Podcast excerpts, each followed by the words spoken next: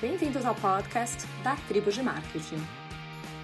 Eu sou a Fernanda Belfort e aqui você fica sabendo de um monte de conteúdos bacanas e do que está rolando no mundo do marketing.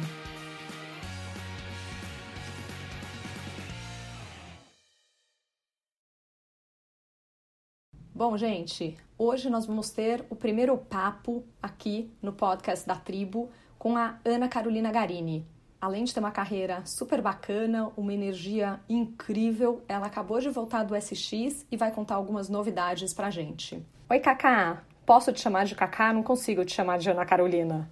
Tudo, tudo pode chamar de Cacá, não tem o menor problema, Fê. Acho que nem eu me reconheço mais como Ana Carolina. Cacá, para começar, conta um pouquinho pra gente sua história. Vamos lá.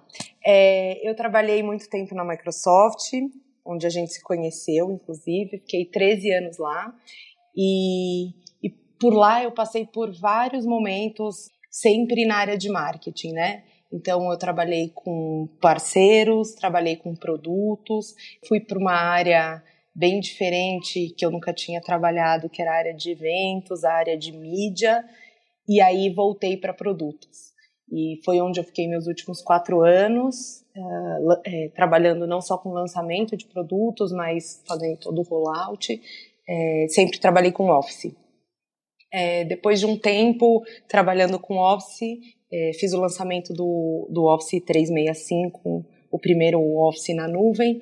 Eu entendi que eu precisava olhar mais um pouco para o consumidor final, e aí trabalhei seis, sete meses nessa mudança aí de carreira, porque eu sempre trabalhei muito focado em B2B, foram 13 anos focado em B2B.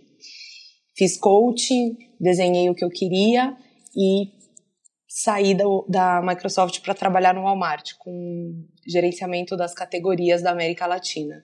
E aí foi todo um mundo novo que se abriu para mim, porque eu nunca tinha olhado tanto para o consumidor final e para tão diversas áreas, né? Foi uma mudança radical, né, Kaká? Sair da Microsoft e ir para o Walmart em todos os sentidos, Fê, porque cultural, né? Eu não sei, é, eu, não, eu, não, sei o que eu esperava do varejo. É, eu, eu, tinha pouquíssimo conhecimento e a Microsoft é, é uma empresa muito diversa, uma empresa muito respeitosa, mas é uma empresa que tem é tudo muito completo, muito pronto, né? A corporação deixa você muito é, pronta o Walmart é o maior empregador do mundo, então eu esperava alguma coisa muito parecida. E quando eu cheguei, a operação estava começando ainda.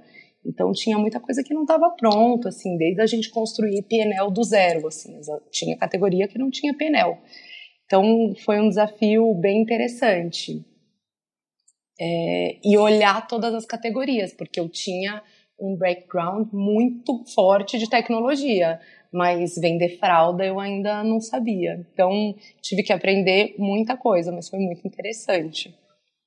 E o que mais te chamou atenção nessa mudança, Kaká? O que, você sentiu mais? É, o que eu achei mais diferente, assim, quando eu mudei do, da Microsoft para o Walmart, era a rapidez do que tudo. De, a rapidez de como as coisas aconteciam.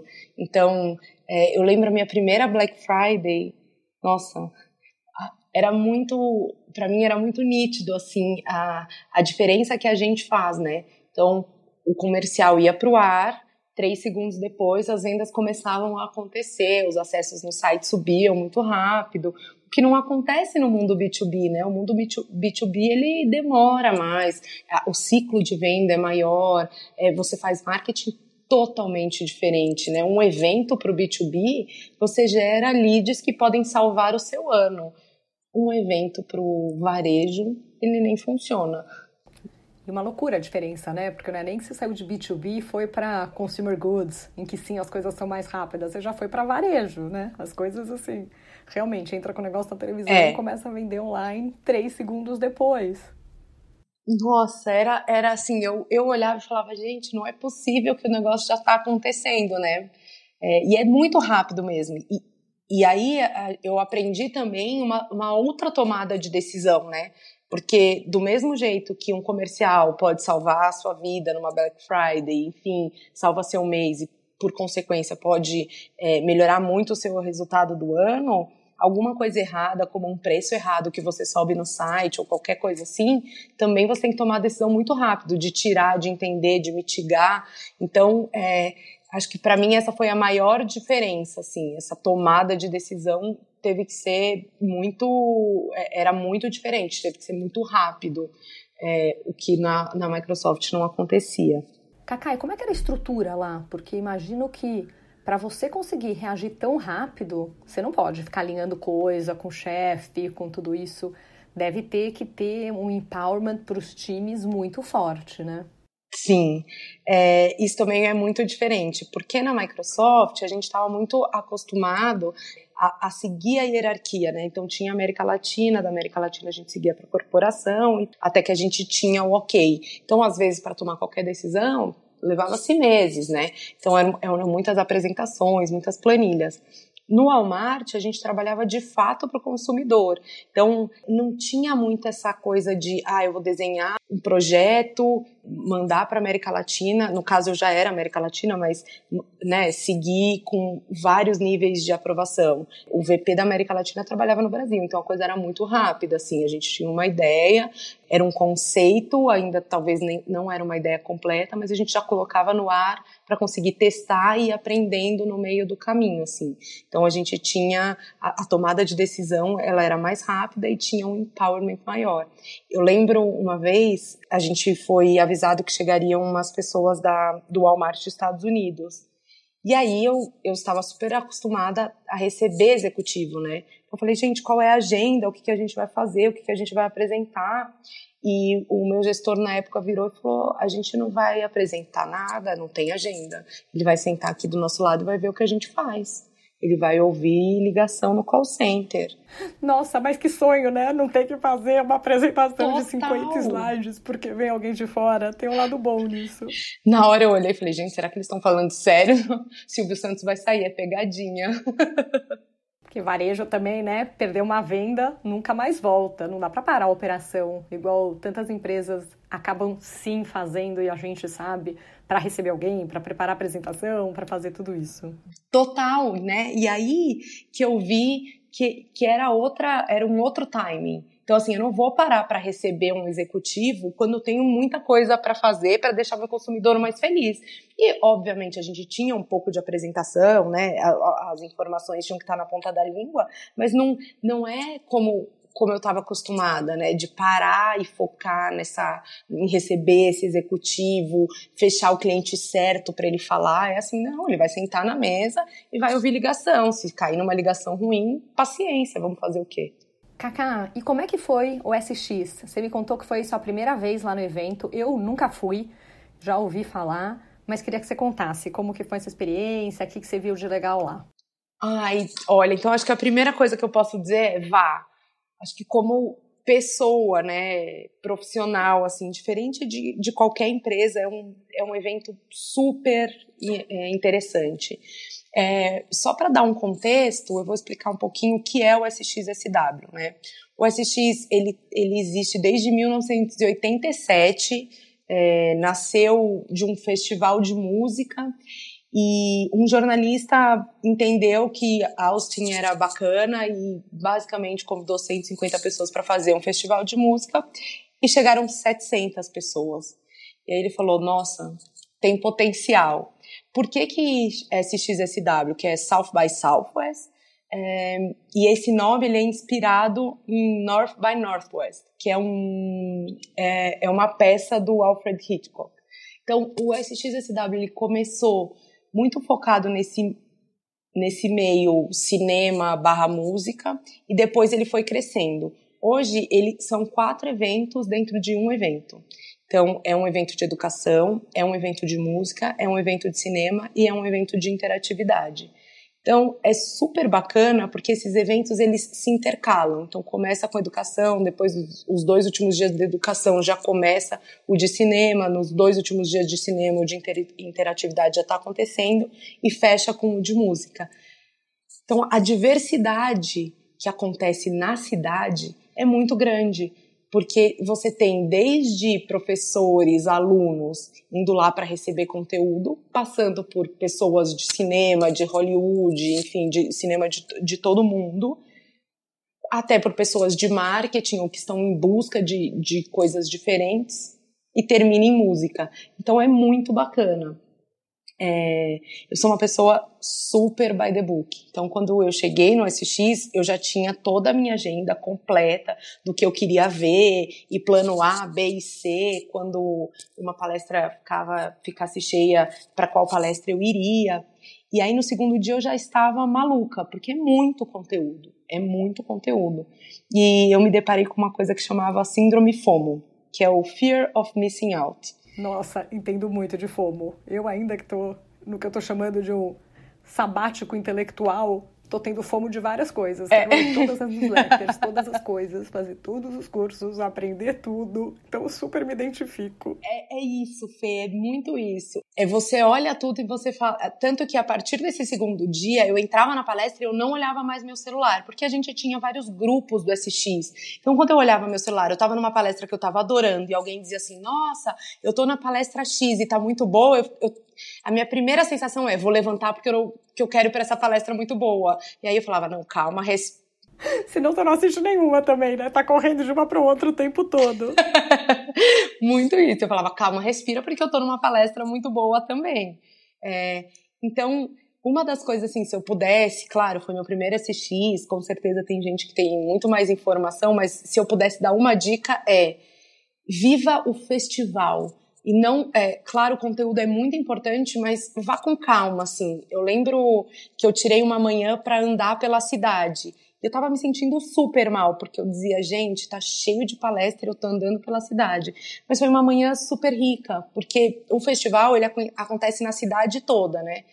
E aí eu fui olhar o que acontecia é, nas casas, porque existem, assim, casas da SAP, casas da Mackenzie, casa da Buse, da LG, enfim, casas de todos os tipos, da Sony. E aí eu comecei a entrar nessas casas e eu vi muita coisa legal, assim. Eu vi um, um cachorrinho que, que tá sendo desenvolvido, é, que, que é... Ah, é, e aquele cachorrinho robô, esse eu vi. É, é literalmente um cachorro, ele só não tem pelo e, enfim, você vai para quando você vai viajar, você pode desligá-lo, digamos assim, né? Muito bacana. Eu vi máquina de cápsula de sorvete, de cerveja, muita coisa legal. É, e aí eu vi também essas coisas sendo aplicadas no, no dia a dia. A LG tem um robô que lê o seu rosto, mais o seu olhar do que tudo, mas ele lê toda a sua face. E pelo seu olhar, pela sua face, ele consegue entender o que está acontecendo. Se você está feliz, se você está triste, qual é o mood do dia, né? E, e, aí ele começa a preparar você ou a sua casa para isso. Então, ah, ela não está muito feliz então, porque está muito calor, ou enfim, então vou aumentar o ar-condicionado da casa. Então, várias coisas começam a conectar umas às outras. E aí, por exemplo, a Kia usou essa inteligência para quando a pessoa entra no carro, ele consegue ler o mood da pessoa e dizer o seguinte: ah, essa pessoa está de mau humor. Então, deixa eu colocar a música que ela gosta é, o ar condicionado eu vou a, ajustar aqui. Tipo, você perdeu o market share, hoje não é um bom dia, né? Já programa um minuto de mindfulness antes de dar partida. É, exatamente. A pessoa chega, dá aquela massagem na, no, no carro, o banco tá quentinho, mas o ar-condicionado tá, tá resolvido. Aí já dá um chá de camomila. É, bem isso. Mas eu acho que é super válido, né? E com isso aqui acredita que ela vai evitar mais os, os acidentes de trânsito, porque a pessoa, quando está mal-humorada, tem uma propensão maior de discutir na, no trânsito, de bater o carro, de acelerar, enfim. Então é muito bacana você ver tudo isso acontecendo. E é engraçado porque a gente fala muito do futuro, né? Mas o futuro já está aí, assim. Eu vi muito sobre inteligência artificial, Fê, e assim, eu não sei se você sabia, é, é novo, super novo para mim, é, mas o Washington Post, é, durante as eleições, deu 815 artigos sem um ser humano, com 100% de inteligência. Caramba! Uhum. Tá brincando? Com 100% de inteligência. Não. Muito Não é legal. é muito legal? Eles faziam tipo uma curadoria do que tinha de conteúdo pegava já publicado com... é, em outras mídias? Pegava... Exatamente. Pegava conteúdo do que já estava acontecendo linkava as coisas e compilava, assim, matérias sem um ser humano. E o que, que é legal? O que, que o SX trouxe, né? O SX trouxe muito essa questão de humanização com robô. Então, putz, isso é muito legal.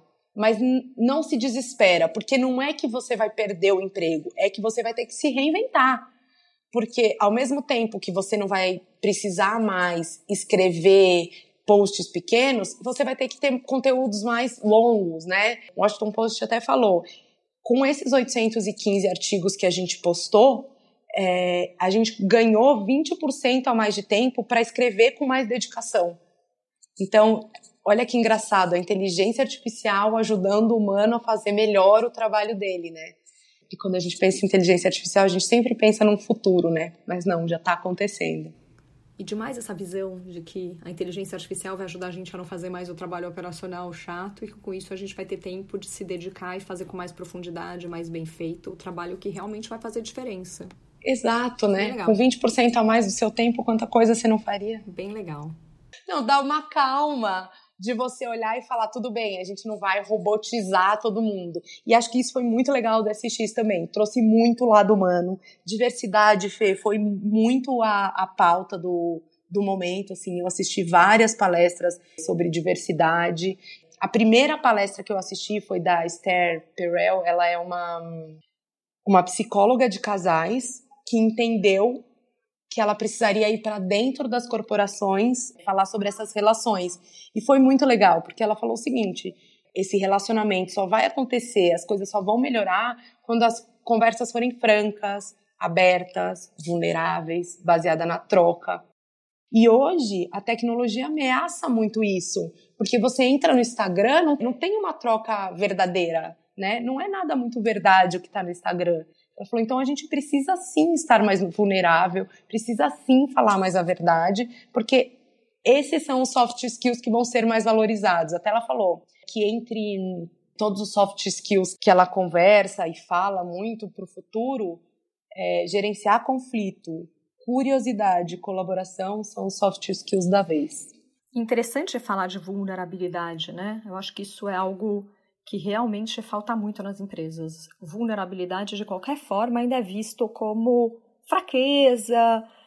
E daí, no fundo, as pessoas ficam tentando fingir que sabem tudo, que tem solução para tudo. E acho que isso leva muito dos problemas que as corporações têm hoje. Sim, super. E aí, é, eu até outro dia, outro dia não, há um tempo atrás eu escrevi sobre esse assunto no LinkedIn, porque eu acho que eu sou muito grata ao LX, assim, é, de todas as empresas que eu passei, de tudo que eu, que eu já vivi, a OLX é a empresa que mais me, me deixa ser quem eu sou, sabe? Então, gerir o meu time da forma que eu acho melhor, me colocar nas reuniões da forma que eu acho que, que eu devo, assim. Então, isso eu acho muito legal, porque no fim do dia, isso me faz, além, obviamente, claro, mais feliz, mas me faz ser mais produtiva, né? Nossa, Cacá, com certeza. Eu também, que sou uma pessoa, assim, mais intensa, animada, tipo você. Uma vez um chefe me falou que eu era quase uma diversidade no time. Mas é tão bom quando você pode ser você mesmo, né? Acho que permite que você relaxe é... e vá além, né? Consiga realmente focar no que é mais importante é válido, né? Porque a gente se sente melhor e no fim do dia a gente entrega mais, né? E é muito sobre empatia, eu acho. Eu acho que a OLX se coloca muito no sapato é, dos outros, assim. Também a gente, eu vi muito no SX sobre empatia. Eu vi uma palestra que foi incrível sobre os sete hábitos não óbvios, ou algo muito parecido com isso. E ele fala muito sobre empatia. Ele contou um, um, caso muito legal de um supermercado nos Estados Unidos que abriu o caixa lento. Então, hoje todo mundo conhece o caixa rápido, mas ele disse o seguinte: tem gente que tem algumas síndromes que não, que não consegue num lugar muito barulhento, não consegue é, ser muito rápido. Tem idoso que não, que não tem né, mais a, a essa flexibilidade, enfim, e que ir ao supermercado é um momento para o idoso, né? Ele, ele gosta de investir o tempo dele nisso. Então, esse supermercado abriu o caixa lento. que demais, né? Porque de repente, meu, eu não tô com pressa, eu não sou essa pessoa mil por hora e acelerada que todo mundo imagina que quem tá no supermercado talvez esteja nesse mood. Eu quero simplesmente poder no meu ritmo. Né? Exato, não é incrível? E aí o que, o que ele diz é isso, assim, se a gente usar a empatia, a gente consegue inclusive transformar o nosso business e ganhar mais dinheiro. Porque esse, esse supermercado aumentou as vendas. A empatia, para mim, é, de todos os, os pontos, para mim, ela é a que mais faz acontecer em todos os âmbitos da sua vida. Eu acho muito que empatia devia ser a estratégia das empresas, assim. É, eu vejo muitas pessoas falando de empatia, mas eu acho que tem uma diferença muito grande entre simpatia e empatia. Simpatia é as pessoas tentarem entender você com a cabeça delas empatia é entender você com a sua cabeça, né? Se colocar literalmente no seu sapato. Quando as pessoas são empáticas, a coisa vai. É, é, é mais fácil, porque você consegue colaborar mais, você consegue entender mais. É, é eu acho que tudo flui melhor. Cacai, você está falando isso e eu estou lembrando de uma palestra que teve no TED 2019 agora, que falaram sobre o poder das palavras e o quanto realmente faz diferença a forma que você se expressa e a diferença de você, ao invés de falar, tipo, I'm listening, né? Tipo, tô, tô te ouvindo, para mudar por um I get it, de eu te entendo, já muda o diálogo. E as pessoas hoje, elas escutam querendo responder, né? Ninguém escuta por escutar, escutar de fato, assim. Então a pessoa escuta querendo responder e aí não tem uma, uma escuta empática, tem uma escuta talvez simpática ou já no, no, no proativo de tentar responder. E isso é complicado, porque você não cria conexão, né? Você só consegue criar conexão quando você ouve o que o outro está dizendo, quando você entende o que o outro está dizendo. E aí, voltando para a palestra, a primeira palestra da Esther Perel, é, é muito isso que ela fala. Como é que a gente, que as, as as grandes lideranças, as grandes empresas, as corporações querem colaboração se ela não escuta o outro, se não tem relacionamento, se não tem empatia. Não dá, você não colabora com o que você não, não sente, né? Olhando pro, pro SX, eu acho que teve uma, uma pergunta que me fez pensar muito. Até ontem eu fiz uma apresentação é, sobre o SX e quando eu falei dessa pergunta eu até chorei porque para mim foi uma coisa foi muito forte assim eu fui ver uma palestra que a menina é, eram quatro pessoas, dois negros, um chinês e uma latina. A latina, ela é uma das pessoas que mais consegue investimento para filmes em Los Angeles. É, o chinês e a mulher negra tem, é, são artistas, entre outras coisas. E tinha uma, o outro lado da mesa, que estava olhando o debate, era uma pessoa que olhava para a diversidade na mídia, né? e eles começaram o debate com uma pergunta. Eles perguntaram o seguinte: como é que eu explico para o meu filho que quem salva o mundo não é mulher, não é negro e tem um olho redondo? E aí, é, para mim é muito essa questão da pergunta certa, né? E de gerar a curiosidade nas pessoas, porque talvez quando, talvez não, com certeza quando você não sente, você não olha para isso, né? E aí na hora eu parei e falei, nossa, eu nunca pensei nisso, nunca. E eu educo a minha filha muito no nessa questão de você vai ser o que você quiser ser e o que você achar que é legal para você. Mas eu sou, devo ser, sei lá, um, 2% da população. E ainda assim eu sei que a vida dela vai ser difícil, porque a minha já é. Então eu fico pensando por uma, sei lá, uma mulher negra ou uma criança chinesa, enfim. E aí eu olhei e para mim fez muito sentido, assim. E aí no final eles até falaram que diversidade não significa nada, que tem que ser mais específico, tem que trazer a conversa para é, para mesa, tem que tem que discutir, debater mais isso assim. Que isso só vai acontecer pela curiosidade das pessoas, pelas pessoas irem atrás do que não está doendo nelas, mas que está doendo nas outras, né? Então eu achei isso muito legal. Uma outra coisa que eu achei bacana muito bacana. É, tem, eu vi uma palestra, ele chama Frank Warren. Ele é fundador do Post Secret. Ele entendeu que ter um segredo era muito pesado para as pessoas e que dividir esse segredo, mesmo que seja com uma pessoa que você não conhece, ou só colocar esse segredo para fora, seja escrevendo esse segredo, melhoraria muito a confiança em você. E quando você melhora a confiança em você, é um ciclo, né? Você melhora a confiança no outro e tudo segue melhor. Então ele criou um, é, esse site, esse projeto que chama Post Secret. É nada mais é do que uma caixa postal e as pessoas mandam cartões postais com segredos para ele. E ele faz algumas palestras com esses segredos. É, as pessoas não precisam dizer quem elas são, na maioria das vezes elas não dizem, mas ele disse que as primeiras palestras foram estranhas e que depois ele começou a receber carta das pessoas falando: olha, eu fui na sua palestra, você me contou, você contou o meu segredo. Na hora eu comecei a ficar um pouco é, com vergonha, comecei a olhar para o lado para ver se as pessoas sabiam que era de mim que você estava falando. Depois de meia hora, eu já queria chegar em casa e contar para o meu marido o meu segredo e a vida seguir mais leve. Queria te agradecer. E eu achei super bacana isso, porque é uma ideia teoricamente simples, né? Que ele tá atingindo um monte de gente, porque não só a pessoa que contou o segredo, mas de repente na, na palestra dele tem uma pessoa que tem um segredo igual, que consegue resolver da mesma forma, né? Então, achei super interessante, super bacana. Nossa, bem legal mesmo, né? O quanto algo tão simples pode fazer uma diferença e começar até um movimento importante. Sim, exatamente. Eu acho que de SX, Fê, é, essas são as coisas. Assim, a, a, eu assisti muita palestra, muito conteúdo, mas essas são as coisas assim que mais me tocaram, assim, e, e viver mesmo o, o evento, sabe? Se eu tivesse seguido toda a minha agenda, eu ia ter perdido um monte de coisa. Tem um hambúrguer lá que chama Impossible Burger. Eu não sei se você já ouviu falar. Já ouviu falar? Não. O que é esse Impossible Burger? O, o Impossible Burger, depois posso até te mandar a foto do Impossible Burger.